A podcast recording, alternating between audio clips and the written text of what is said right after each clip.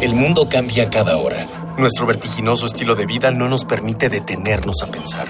Compramos, rentamos, vendemos, consumimos. Todo lo que hacemos o dejamos de hacer tiene consecuencias para el mundo. ¿Cómo enfrentar los grandes retos de nuestra época? ¿Cómo reducir nuestro impacto en el ambiente? El Programa Universitario de Estrategias para la Sustentabilidad, pues, y Radio UNAM presentan Ambiente Puma.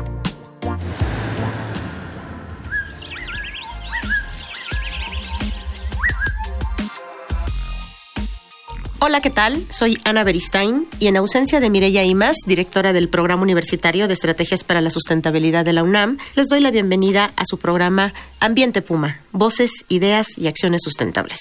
El domingo pasado, en la primera edición del programa Ambiente y Soberanía Alimentaria, platicamos sobre el significado y lo que implica la soberanía alimentaria y además cómo es de vital importancia para la sociedad, el ambiente, el sector económico, en fin, tiene muchos factores eh, el concepto de, de, soberanía alimentaria y en la actualidad además con los tiempos que estamos viviendo de renegociación del Tratado de Libre Comercio de América del Norte pues toma aún más relevancia. Y bueno, para charlar con nosotros, nos es muy grato recibir nuevamente en cabina al doctor en Ciencias Sociales y Humanas, Lucas Enrique Pinto, quien se encuentra realizando una estancia postdoctoral en el Centro de Investigaciones Interdisciplinarias en Ciencias y Humanidades de la UNAM, el CEICH. Antes de empezar la plática con Lucas, vamos a escuchar las voces de la comunidad estudiantil de la UNAM a quienes les preguntamos, ¿crees que México pueda ser un país con soberanía alimentaria?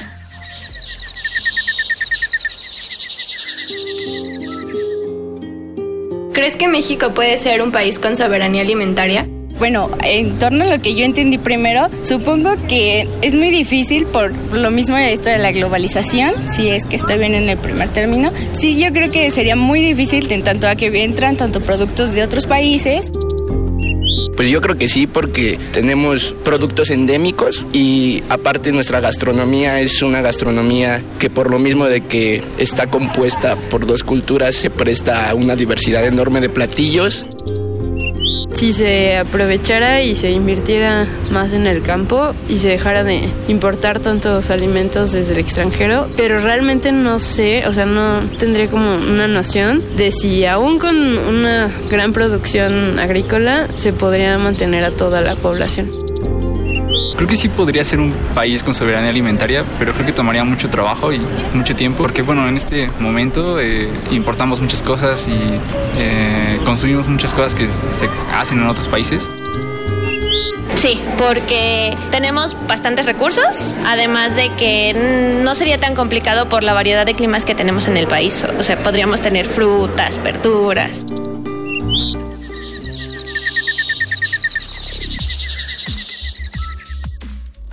Bueno, Lucas, escuchamos ya las opiniones de las y los estudiantes de la universidad. México es un país megadiverso, uno de estos 17 países que en conjunto albergan 70% de la diversidad del planeta. ¿Por qué no producimos la mayoría de alimentos y los estamos comprando a Estados Unidos? Un poco platicábamos el programa pasado esto. ¿Podríamos retomar esta idea de siendo tan ricos en esta diversidad? ¿Por qué no, no estamos produciendo hoy por hoy? México no está produciendo porque a, a ciertos actores sociales le conviene más ese modelo, ¿no? Es un modelo al industrializar la alimentación, a, a, poner la alimentación como una mercancía más, lo están ganando dinero con eso, ¿no? Entonces hay sectores que, por eso decimos que siempre que hay conflictos de interés, no es que estamos perdiendo todos, hay poquitos que están ganando y que son los que están manejando todo ese negocio, ¿no? Entonces México no, no tiene soberanía alimentaria porque primero los campesinos perdieron el territorio, eh, perdieron el territorio en varios aspectos, no solo no, no seguir en la tierra, no seguir en condiciones dignas en la tierra, ¿no? Dignas de producción, con créditos, ¿no? Precios justos, o sea, hubo todo un proceso durante la apertura comercial que nosotros denominamos de dumping, ¿no? Que es el proceso que al abrir la agricultura a los impuestos, hacer una agricultura abierta, los productos alimenticios, entrar sin ningún tipo de barrera comercial y principalmente los que vienen de Estados Unidos, que son eh, producidos bajo eh, mucho subsidio estatal, el maíz de Estados Unidos llega a México a, a, un precio más bajo que el campesino puede producir, o sea, un, un precio más bajo que el precio necesario para la producción.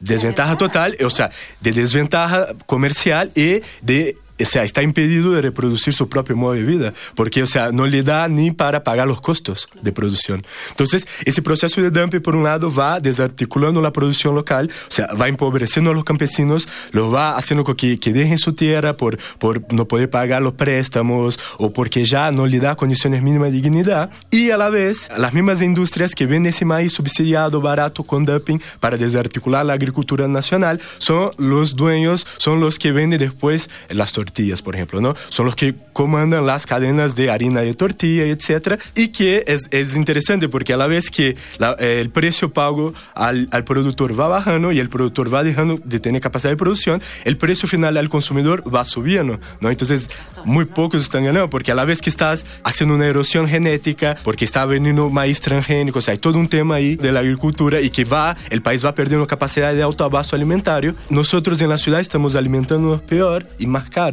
porque es parte de la misma lógica, que es una lógica vinculada a los imperios alimentarios, ¿no? Claro, y en ese sentido y en este contexto que estamos hoy por hoy enfrentando con el nuevo gobierno en Estados Unidos, ¿cómo nos puede afectar eh, la renegociación que se está planteando ya del Tratado de Libre Comercio de América del Norte? Los precios de los alimentos pueden aumentar, van a ser escasos, este, este 30% de maíz que dependemos ¿no? de Estados Unidos, ¿cómo, ¿cómo lo están viendo ustedes? No solo el maíz como el trigo, ¿no? Los dos productos que más dependen de México y Estados Unidos son eh, lo que prácticamente comemos todos los días, ¿no? En forma directa o en, a, a, través de alimentos procesados, ¿no? Entonces hay un control muy fuerte ahí de una fuente única y desde ahí también Trump tiene todo su poder de presionar al gobierno mexicano porque sabe que tiene ese, esa dependencia muy clara, ¿no? Entonces la renegociación puede afectar de varias formas. Creo que la pregunta que tenemos que hacer frente al Telecán es la siguiente. ¿Queremos seguir bajo ese modelo? ¿Queremos seguir alimentándonos de comida chatarra? Hoy más de 36% de los jóvenes tienen obesidad, más de 72% de los adultos tienen sobrepeso obesidad, el tema de la diabetes, ¿no? O sea, todo ese deterioro en la salud del mexicano si uno analiza desde los 80 viene con la apertura del mercado, con la firma de los tratados de libre comercio y con el cambio en la dieta que trajo esa, esa firma del tratado de libre comercio. Entonces, sí eh, si, si, con el fin del Telecán y etcétera, puede afectar en un primer momento eh, los precios de los alimentos porque hay una dependencia muy fuerte de Estados Unidos. El tema es que queremos seguir teniendo esa dependencia, o sea, queremos seguir alimentándonos mal. ¿No? Esa es la primera pregunta. Porque si no queremos seguir esa dieta, que no, se, no queremos seguir bien de este tipo de alimentación, hay opciones en México, ¿no? O sea, pero van a depender de cambios en nuestros hábitos, ¿no? En cambio en nuestra dieta, que puede equilibrar en lo económico y en temas de salud y de soberanía eh, mexicana, eso, o sea, sería un o sea, sería de hecho una ventaja. Claro, en las, pero tendría que haber un cambio en las políticas también en el sector rural, obviamente, ¿no? Porque como justo entonces volvemos a tomar en nuestras manos, ¿no? Esa, esa oportunidad de producir nuestros alimentos, de que las distintas regiones atiendan a, a estas necesidades que tenemos, ¿no? De alimentación. Como, como, dije en el programa pasado, o sea, el, el acto, el acto de, o sea, el, tema de la alimentación es a, a, la vez individual y social, ¿no? En, en, el ámbito individual, nosotros podemos justamente eso, ¿no? Dejar de comer todos esos productos industrializados de Estados Unidos. Ese es un primer punto, ¿no? Y empezar a comer frutas, o sea, productos locales. Y en, la, en el ámbito social entra el rol del Estado, ¿no? Exactamente. O sea, que el Estado tiene que eh, garantizar la producción tiene que garantizar ciertos aspectos eh, alimentarios de la población que lo había hecho durante más de 70 años. ¿no? Entonces, el Estado, o sea, hay un know-how ahí muy importante. El tema es voluntad política, ¿no? Pero eh, creo que irónicamente muchos planteamos que quizás la salida del Telecán va, va a generar una crisis a prim, primer momento, pero es necesario, ¿no? O sea, desde 2003 los movimientos campesinos ya vienen con campañas como el campo no aguanta más, o sea, hay una, o sea, desde la firma del tratado, ¿no? Y desde la implementación del tratado en los 90, los movimientos sociales, muchos ya venimos denunciando que era, era muy peligroso para la soberanía de México, ¿no? Estar tan dependiente. De, de, Estados Unidos, porque estás dependiente a cambios políticos de otro país, que es lo que pasó ahora. ¿no? O sea, el impacto que está teniendo en la realidad mexicana que asuma un presidente de otro país, ¿no? Tiene que ver con los niveles de dependencia que justamente son... Eh, cosas que tenemos que terminar. O sea, y esa es una oportunidad histórica para eso. Entonces, Déjame, Lucas, recordarle a nuestros radioescuchas eh, nuestras vías de contacto en Twitter, arroba UNAM Sustentable, en Facebook e Instagram, Sustentabilidad UNAM, o al correo electrónico ambiente arroba punto mx. Recibimos con gusto sus sugerencias. Recuerden que con sus voces, entre todas y todos, estamos haciendo comunidad. Y bueno, seguimos aquí en una charla súper interesante con el doctor en Ciencias Sociales Humanas, Lucas Enrique Pinto. Estamos hablando de soberanía alimentaria eh, estamos hablando de la soberanía alimentaria en el marco de, la posible renegociación del Tratado de Libre Comercio de América del Norte. Eh, con todo esto que hemos platicado, Lucas, em, ¿por qué es importante realizar estudios sobre soberanía alimentaria, digamos, desde estos espacios eh, universitarios? ¿Qué, le podrías decir a, a las y los jóvenes?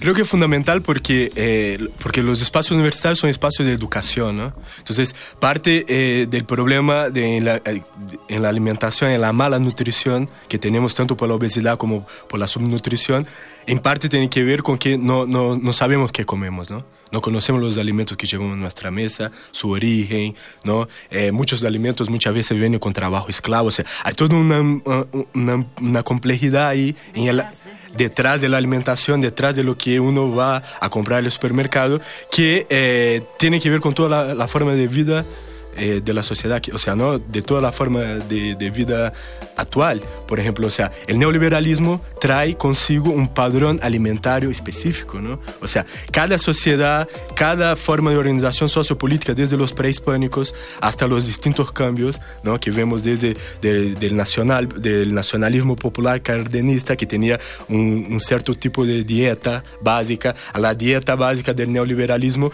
tiene que, o sea, la alimentación refleja la estructuración sociopolítica de la sociedad. Entonces, eh, estamos estudiando la alimentación pero no por, en sí mismo o no por una cuestión metabólica, nutricional. Estamos estudiando eso, pero estamos estudiando todas las formas de, de, organización social, ¿no? Entonces, entender cómo funciona eh, el sistema agroalimentario a entender cómo funciona la sociedad. Claro, es porque es, una, es un tema multifactorial, ¿no? O sea, tiene muchas entradas, muchas aristas para entenderlo y para explicar además muchas cosas. Y a la vez es un termómetro muy interesante de las desigualdades de la sociedad que vivimos, ¿no? O sea, cómo una, vivir en una sociedad con tantos hambrientos, con tanta producción de alimentos. O sea, la alimentación nos permite ver sin ideologías y sin demasiado eh, vueltas las desigualdades de la sociedad o incluso sus puntos positivos, ¿no?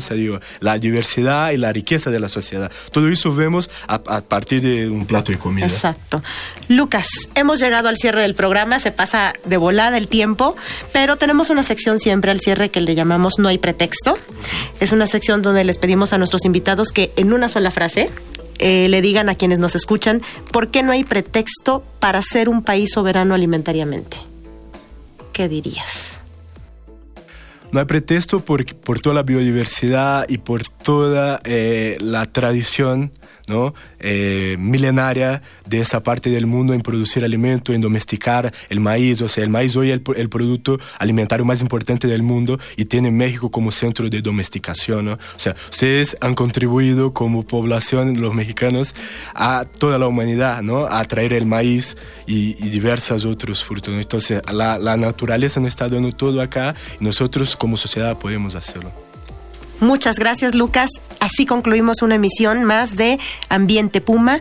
Le agradezco al doctor en Ciencias Sociales Humanas, Lucas Enrique Pinto, eh, quien está en el Centro de Investigaciones Interdisciplinarias en Ciencias y Humanidades de la UNAM. Muchas gracias, Lucas, por haber estado.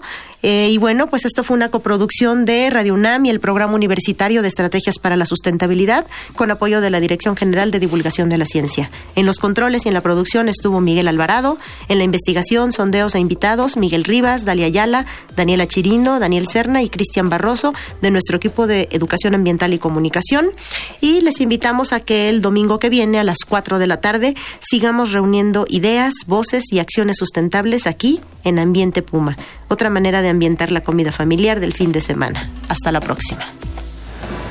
Una pequeña acción. Un cambio de actitud. Nuevos hábitos. Y nuevas formas de entender y relacionarnos con el mundo. Paso a paso. Aportamos un granito de arena. Para construirnos un futuro. El Programa Universitario de Estrategias para la Sustentabilidad, pues, y Radio UNAM presentaron Ambiente Puma.